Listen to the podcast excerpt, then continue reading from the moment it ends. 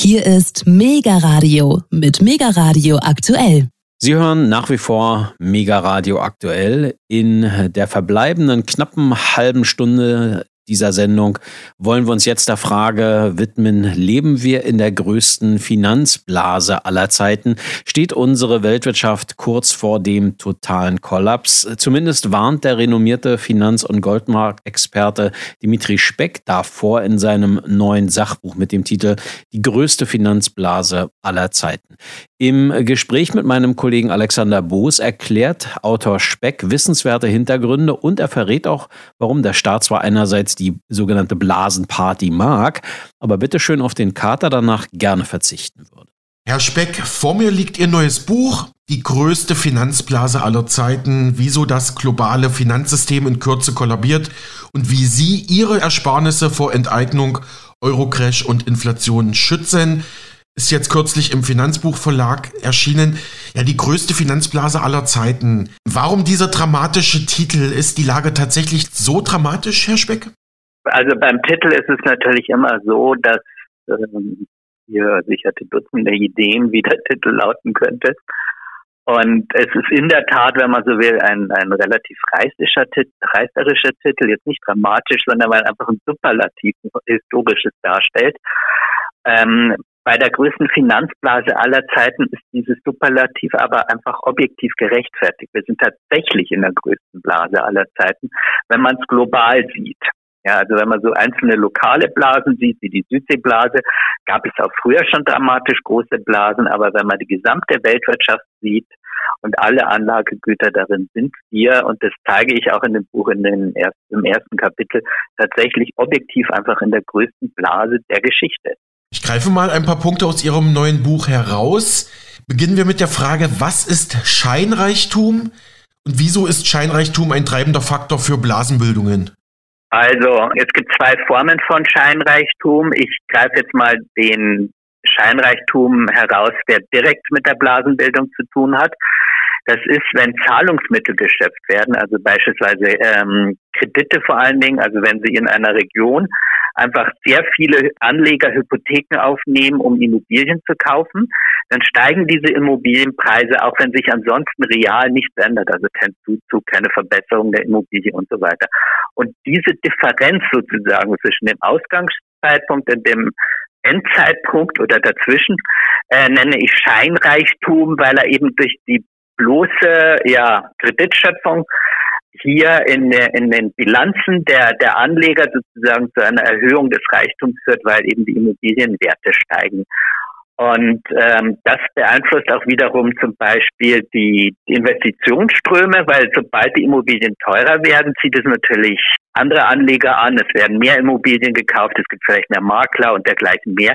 Also der Schein, der bloße Schein beeinflusst dann die Realität. Das ist ähm, mhm. sozusagen, was den Scheinreichtum ausmacht. Das ist, der, der Bürger fühlt sich reicher durch einen bloßen Buchungsvorgang. Ja, und das wiederum beeinflusst die Realität. Können Sie ganz kurz nochmal für Laien diesen Buchungsvorgang beschreiben? Ja klar, wenn Sie zum Beispiel, ja, wenn in, ein, einer Gegend, ein, alle, also ich vereinfache jetzt sehr stark, wenn alle Immobilien, sagen wir, 500.000 Euro kosten würden, ja, und es gehen jetzt sehr viele Leute hin und kaufen diese Immobilie auf Kredit. Ja, also sie schöpfen mhm. Kredit. Das heißt nichts anderes als, dass der im Ergebnis, dass der Käufer eine Hypothek aufnimmt, ja, dem Verkäufer über das Bankensystem vermittelt dann die, diese, diesen geschöpften Kredit als neues Geld auf dessen Konto ähm, überweist. Und da viele Kredite, die zusätzlich sind, ja, ähm, dann einfach auch mehr Geld bedeuten und mehr Nachfrage bedeuten, steigen dazu die Preise der Immobilien. Das kann man immer wieder sehen, dass zusammen mit einem, einer Zunahme der, der Kreditschöpfung, also der die, die Anlagepreise steigen. Das konnten Sie in den USA sehen, bevor die dortige Hypothekenblase, also Ende der 90er, Anfang mhm. 2005, 6 oder so dann geplatzt ist. Das konnten Sie in Spanien sehen dass immer, wenn die Hypotheken, also die Kreditschöpfung zunimmt, dass dann auch die Anlagepreise sind. Das konnte man sogar wissenschaftlich in, in der Südseeblase 1720 nachweisen, dass die, die Schöpfung von Zahlungsmitteln meistens über Kredite im Bankensystem eben zu, zum Anstieg von Anlagepreisen führt. Ohne dass die Anlagen selbst sich verbessern oder dass mehr Leute zuziehen oder sonst was. Mhm. Also im Prinzip. Deswegen Schein. Ja. ja. also im Prinzip treiben auch die Privatbanken durch diese Kreditvorgaben die, die Geldmenge voran und damit eben auch Inflation und Blasenerscheinungen, ne? Also ähm, letztlich ist die Bank nur ein Vermittler des Kreditschöpfungsprozesses oder der Geldschöpfung. Wenn man es jetzt aufteilt, tut natürlich am, am Endergebnis immer die Bank das Geld schöpfen. Ja, oder das Bankensystem. Aber wenn man die Bank rausnehmen würde, ja, aus der Gleichung ist es letztlich zwischen zwei Parteien, also im Beispiel zwischen dem Immobilienkäufer und dem Immobilienverkäufer. Der eine hat das, die Schulden danach, ja, und der andere hat das Guthaben. Ja, und mhm. das Ganze wird bloß in der Bank bilanziert und die Bank vermittelt das Geschäft und die macht auch das Guthaben des Verkäufers als Giralgeld, wenn man so will, also als Geld umlauffähig. Ja, das ist die Funktion der Bank. Mhm. Ja, aber im Prinzip ist es einfach eine Aktion zwischen verschiedenen äh, Wirtschaftsteilnehmern. Und die, wie ich sie dargestellt habe, treibt erstmal nicht die Inflation an. Das könnte im zweiten Schritt geschehen. Aber im ersten Schritt treibt sie die Anlagepreise nach oben. Und das ist eine Blase. Ja, also wenn durch bloße Buchungsvorgänge Kreditschöpfung, Zahlungsmittelschöpfung, wie auch immer man es nennen möchte, die Anlagepreise steigen, ja, dann haben wir Scheinreichtum und eine Blase. Wie blicken Sie aktuell auf den europäischen und US-Aktienmarkt, was Blasenentwicklung angeht, Herr Speck? Also nehmen wir den amerikanischen Markt, weil das einfach die Weltleitbörse ist. Wir haben ähm, im US-amerikanischen Markt, da gibt es natürlich eine Vielzahl an Bewertungsmitteln, ähm, Methoden oder Indikatoren. Und einer davon ist eine relativ direkte Bewertungsindikator. Das ist, wenn man den Wert aller US-Aktien nimmt, die sogenannte Marktkapitalisierung, und gegenüber der jährlichen Wirtschaftskraft, dem sogenannten Bruttoinlandsprodukt setzt. Und dieser Faktor, der war also, sagen Sie mich nicht fest, am Höhepunkt der Blase 1929 lag der bei, ich glaube, 130, 140 Prozent. Am Höhepunkt der Blase um das Jahr 2000, also die Technologieblase, ähm, stattfand, äh, war der Wert bei ungefähr 150 und am Höhepunkt der aktuellen Blase 2021 war dieser Wert über 200 Prozent. Das ist jetzt etwas zurückgekommen mit den Kursen, aber das zeigt Ihnen doch, dass, dass die Aktien einfach relativ zur Wirtschaftskraft viel höher sind. Weil es gibt durchaus Zeiten, da lag dieser Wert bei 30 Prozent. Da waren also Aktien viel günstiger gegenüber der Wirtschaftskraft in den USA. Ja, Mhm. Also das, das ist ein ziemlich klares Indiz dafür, dass der US-Aktienmarkt in einer Blase steckt. Ähm, daneben ist ja vor allem auch die globale Verschuldung der Staaten und Privathaushalte ein, ein großer Faktor. Können Sie dazu ein paar Worte verlieren? Ja, parallel mit der Blasenbildung, also der größten Blase aller Zeiten, die jetzt über gut 40 Jahre äh, stattfand, äh, stieg auch die Verschuldung. Ja, weil wie gesagt, die, die Schöpfung von Schaffung von Zahlungsmitteln ja, also via Kreditbildung, ist der, die treibende Kraft für den Anstieg der Anlagepreise.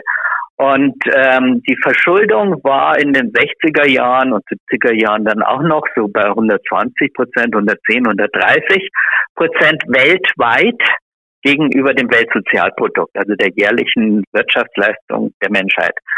Und mit Verschuldung meine ich nicht nur die Staatsverschuldung, sondern auch die der privaten Haushalte und der Unternehmen ohne die Finanzinstitute. Und aktuell liegt dieser Wert bei ungefähr 250 Prozent. Das heißt, wir haben gut doppelt so viel Schulden wie noch in den 50er, 60er, 70er Jahren. Gegenüber der Wirtschaftskraft. Also nicht absolut. Mhm. Absolut sind die Schulden natürlich noch weitaus mehr gestiegen. Mhm. Und ich spreche nur von den verbrieften Schuldungen. Also nicht von, was weiß ich, Rentenversprechungen oder so, sondern die, wo jemand auf der, bei Schuld, jeder Schuld gehört ja ein Guthaben oder eine finanzielle Forderung, wo eben diese finanzielle Forderung besteht. Und das ist also ein, einer der zentralen Punkte des, des aktuellen Status der Weltwirtschaft. Hm, Sie hatten schon die Südseeblase genannt.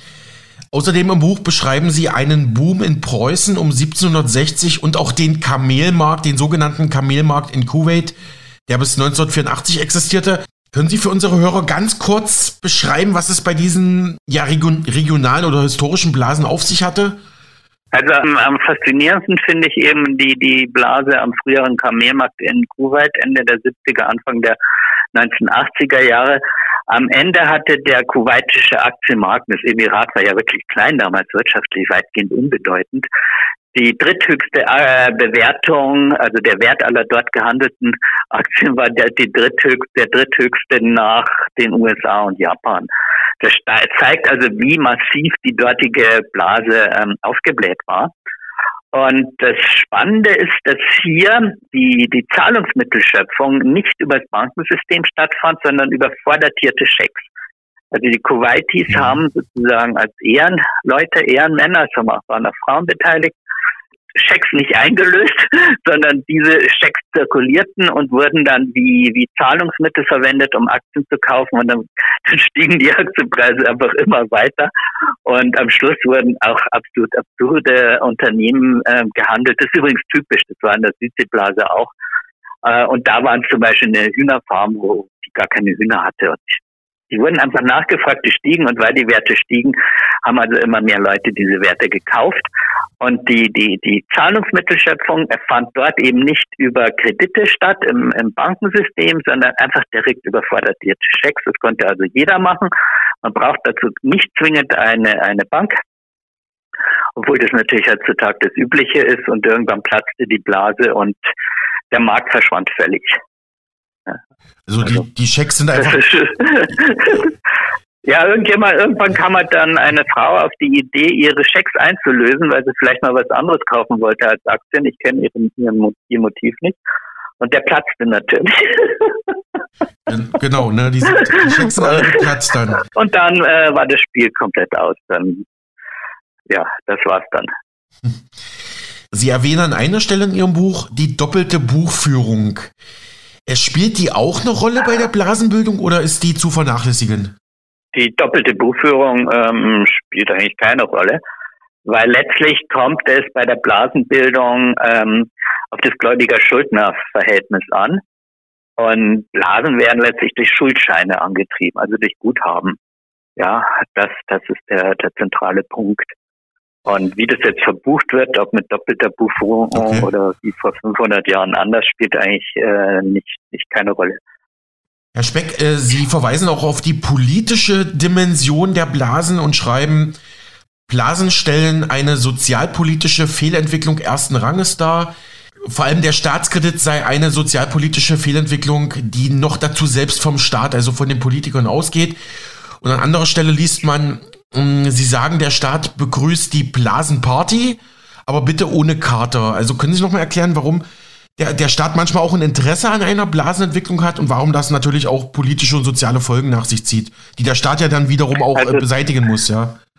Das sind jetzt zwei Aspekte, die Sie vermutlich ansprechen, wenn mhm. ich das richtig verstanden habe. Das ja. eine ist der Staatskredit selbst hat jetzt ja der Staatskredit selbst wird oft sozialpolitisch verwendet, um zum Beispiel ja, den Wohlfahrtsstaat zu finanzieren. Der Staatskredit selbst führt aber dazu, dass das Schuldenniveau steigt und dadurch die Spanne zwischen arm und reich sich ausweitet. Ja, das hat jetzt erstmal unmittelbar nichts mit der Blasenbildung zu tun, steht aber im Zusammenhang, deswegen habe ich das im Buch erwähnt. Und was war der zweite Teil nochmal, den Sie erwähnt hatten? Ähm, warum begrüßt der Staat die Blasenparty, aber bitte ohne Kater?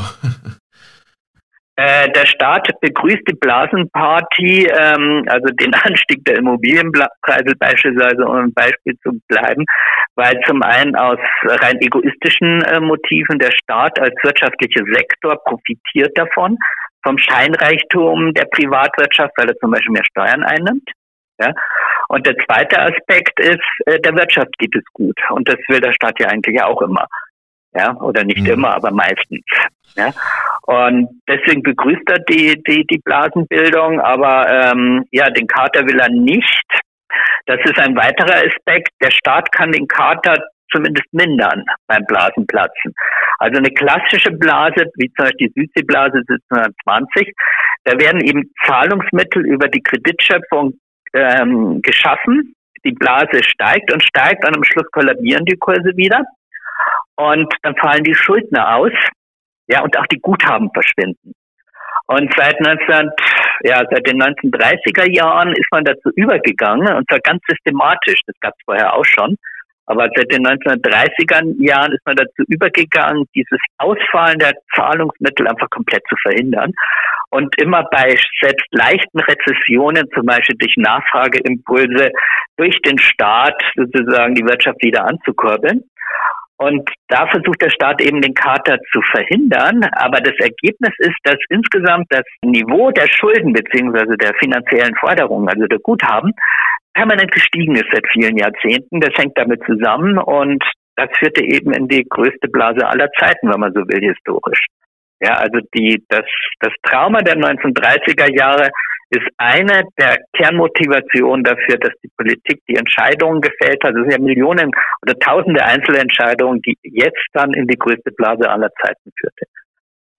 Ähm, Sie schreiben ja auch in Ihrem Buch, man habe nicht nur nichts gelernt aus den Finanzkrisen und Crashs von 1929 und 2008, sondern sie würden sogar noch bis heute eine Rolle spielen. Ähm, ja, wieso das?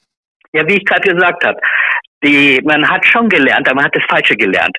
Also ähm, man hat gelernt, dass man das Blasenplatzen, ja, also wenn die Anlagepreise runterkommt, dass man da mit einer Nachfragepolitik, äh, wobei das intellektuell gar nicht als Blasenplatzen beschrieben wird, das muss ich eben noch dazu sagen. Ich interpretiere das so, ja, sondern es geht, man geht einfach dahin in, in der Politik und tut, wenn wenn die Nachfrage nachlässt, ja, was beim Blasenplatzen eben ein Phänomen ist, weil die Schulden ausfallen, dass man das eben da eben gegensteuert, indem entweder der Staat äh, gegensteuert und eigene Nachfrage erzeugt, das war zum Beispiel in der Finanzkrise 2008, oder indem er eben die Zahlungsausfälle verhindert, indem er zum Beispiel einfach verhindert, dass Banken pleite gehen. Ja, das ist die Lehre aus den 1930er Jahren, die man gezogen hat. Wie gesagt, das ist eigentlich nichts Neues. Das gab es vorher auch schon, aber die Ökonomen glauben, dass es was Neues sei und oder viele. Und das, das ist die Lehre, die man gezogen hat. Also man hat tatsächlich, das ist ja auch 2008 geglückt, eine schwere Wirtschaftskrise zu vermeiden. Das muss man objektiv anerkennen. Ja, aber so wie es gemacht mhm. wird, hat man eben die falsche Lehre gezogen, weil man eben nicht hingegangen ist und das, die Blasenbildung selbst, also die Zunahme der Verschuldung zu verhindern. Oder wenn sie mal eingetreten ist, eine, eine höhere Verschuldung, diese, ich sag mal, gemütlich abzubauen, was durchaus geht. Es gibt historische Beispiele. Und deswegen äh, ist das Schuldenniveau immer weiter gestiegen und deswegen sind wir da, wo wir sind, in, ein, in einer Weltwirtschaft, die so hoch verschuldet ist wie noch nie in Friedenszeiten und in Kriegszeiten vielleicht hier und da mal. Aber am Ende eines Kriegs, zum Beispiel in Deutschland, war das ja völlig ähm, belanglos, was da an Schulden gebucht wird, weil die Wirtschaft lag eh da nieder, die Häuser waren kaputt.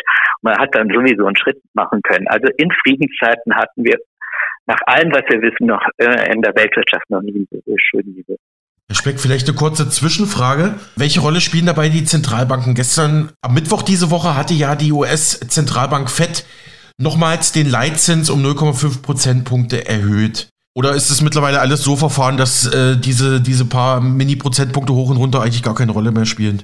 Ähm, sie spielen natürlich eine Rolle. Also die, ja, sie wirken sicher dämpfend auf die Inflation und auch ähm, Währungsgefüge spielen so eine Rolle und auch wie die Wirtschaft dann, ähm, ob die davon tangiert ist, dergleichen mehr, weil, weil die Schulden müssen ja bedient werden und wenn wir Zinsen anfallen, dann muss das irgendjemand leisten.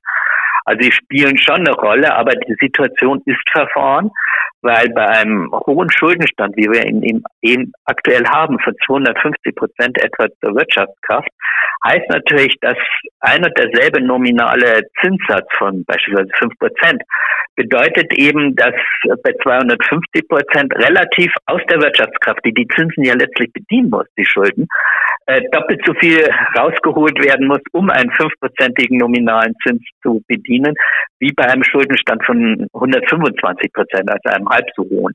Das ist auch die, die Krux eigentlich der aktuellen Zeit, dass die Zinsen nicht ausreichend angehoben werden können, um die Inflation zu bekämpfen. Ja, das ist jetzt nochmal ein Sonderproblem, das wir aktuell haben, weshalb ich auch vermute, dass, dass die Blase inflationär platzen wird. Das ist einer der, der Gründe, weshalb ich das Mhm. Dass wir eine Inflation kriegen, die uns noch viele Jahre begleiten wird. Herr Speck, okay, also Sie haben die Frage im Prinzip schon beantwortet, aber ich wollte es trotzdem nochmal an dieser Stelle anbringen. Herr Pollert von Degussa Goldhandel sagte uns in Bezug auf Inflation, die Hochinflation ist gekommen, um zu bleiben. Ich denke mal, das sehen Sie auch so, ne? Ich sehe es etwas anders. Ich denke, dass okay. wir hatten jetzt eine Inflation. Ich, sie kommt aktuell zurück. Und ich vermute, dass wir noch weitere Inflationsschübe kommen sehen werden in den nächsten 10, 15 Jahren. Und ich denke, dass diese teilweise deutlich höher sein werden als der aktuelle. Ich weiß nicht, wie der Herr Polleit das sieht. Also ich könnte mir durchaus 20 oder 50 Prozent Jahresinflation vorstellen.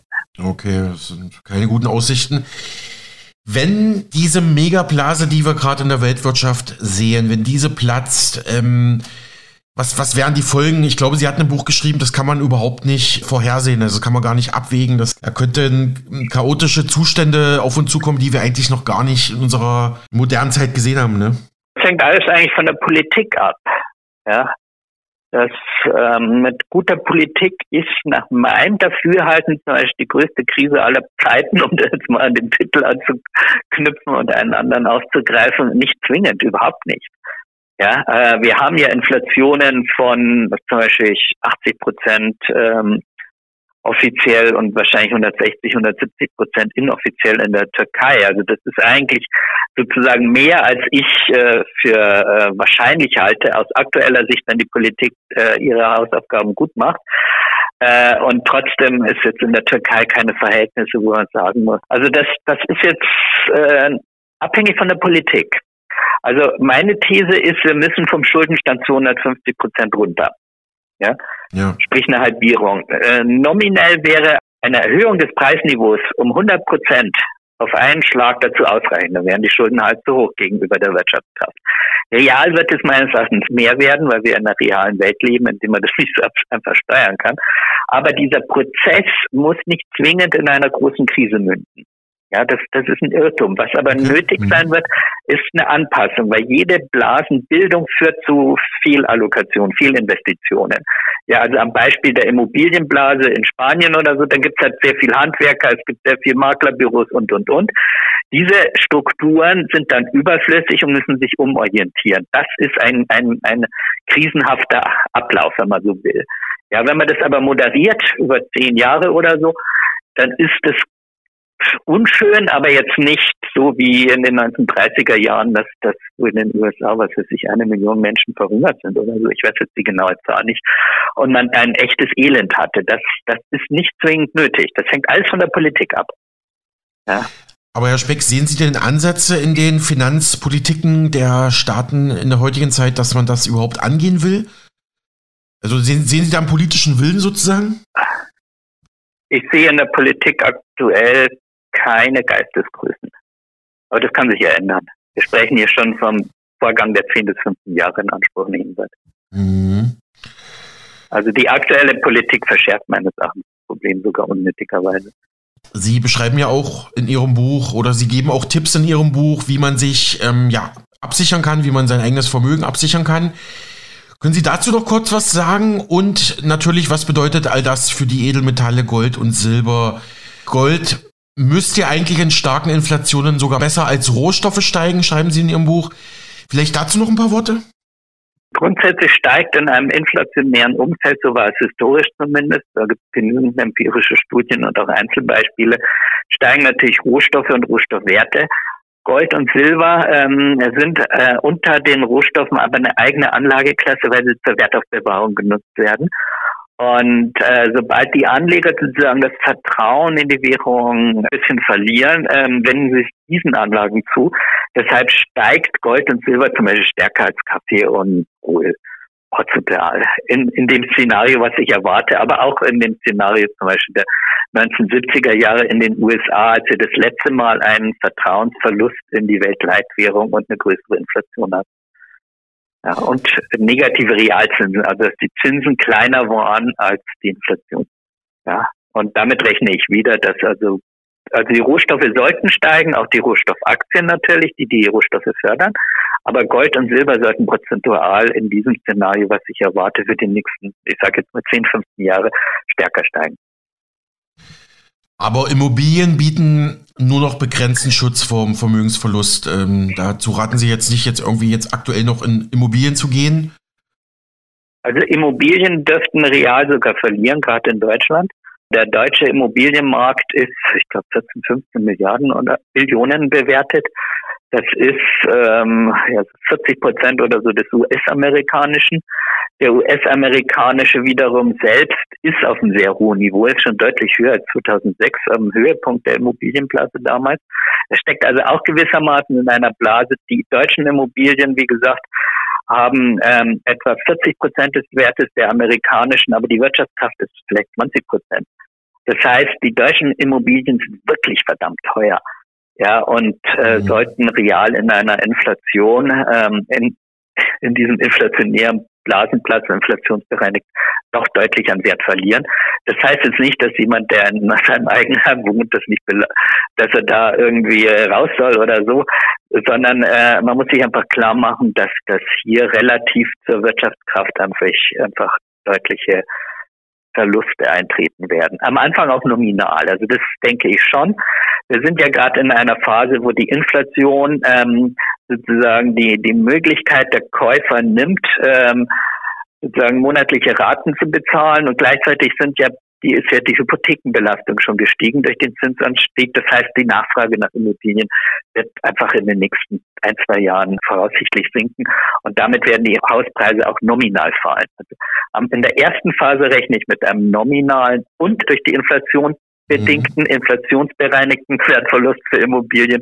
Und in der zweiten Phase, wenn die Inflation dann irgendwann mal stärker wird, wird er eher inflationsbereinigt sein. Das heißt, da könnten die Hauspreise dann auch wieder nominal steigen. Mhm. So ganz grob das Szenario. Mhm.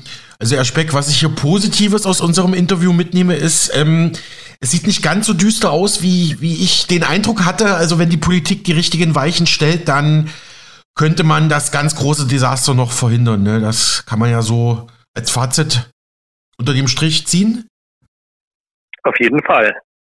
Also Buchungsvorgänge sind reine Vorgänge, die die gebucht sind. Also was die Menschheit macht, liegt in ihrer Hand. Ja, also die Fabriken existieren ja, die äh, ja, sozusagen, die sind ja nicht verschwunden. Ja, mhm. also das, man muss, aber wie gesagt, dazu braucht man meines Erachtens andere Politiker als derzeit in Europa und Deutschland ähm, einflussbildend sind, entscheidungsgebend sind. Ja. Abschließende Frage, Herr Speck. Ich sprach die Woche auch mit dem Finanzexperten Ernst Wolf. Äh, der hat im Prinzip denselben Begriff wie Sie genannt, äh, die größte Finanzblase aller Zeiten. Also in der stecken wir, sagte er. Ich meinte, okay, ich spreche bald von Dimitri Speck auch über sein Buch, trägt denselben Titel. Also da war man schon in der Analyse einig. Also ich denke auch mal jetzt so als letzte Frage, jeder gut informierte Finanzexperte sieht das eigentlich so oder gibt es da auch einen Dissens in Ihrer Berufszunft? Eine gute Frage. Also es gibt einfach objektive Kriterien, wie dass der Schuldenstand sehr hoch ist. Ja, an denen wird kaum jemand äh, rütteln. Aber meine Thesen sind doch, ich stelle doch sehr viele Einzelthesen auf zu ja. dieser Blase und ich ja. glaube, da gibt mhm. es durchaus Dissens oder anders formuliert, es, es fehlt ähm, die Kenntnis. Ja. Okay. Also es, es gibt sowohl bei, unter den Finanzanalysten als auch im Bereich der Ökonomen ähm, nicht das Bewusstsein, was eigentlich eine Blase genau ist, okay. wie Geld geschöpft wird, wie Kredit geschöpft wird, wie das alles zusammenhängt. Da fehlt teilweise das Bewusstsein, aber keineswegs äh, umfassend und äh, also generell. Und die kommen natürlich dann schon zu, zu anderen Analyseergebnissen. Das, das ist ganz klar. Ja. Hm, okay, gut. Hätte ich vielleicht kritische Finanzexperten sagen sollen, aber Vielleicht ist ja auch das der Faktor, was Ihr Buch ähm, heraushebt, weil es gibt ja viele Krisen- und Crashbücher, aber durch Ihre ureigenen Thesen hat dieses Buch schon einen gewissen Mehrwert auf den Markt geschaffen, oder? Ich sehe schon. Also ich könnte jetzt ein paar Punkte schreiben, die ich in der Form selbst noch nie gelesen habe, die jetzt nicht unbedingt neu sind, aber die eben die aktuelle Situation, wie es dazu gekommen ist, welche Mechanismen wirken und so recht in meinem Dafürhalten recht treffend beschreiben, aber auch andere Aspekte wie welche Geldarten es gibt und dergleichen mehr, die den Leser bereichern. Ja, das würde ich schon sagen. Soweit der renommierte Edelmetallexperte und Finanzfachmann Dimitri Speck zu seinem neuen Buch Die größte Finanzblase aller Zeiten, wieso das globale Finanzsystem in Kürze kollabiert und wie sie ihre Ersparnisse vor Enteignung, Eurocrash und Inflation schützen, das im Finanzbuchverlag erschienen ist.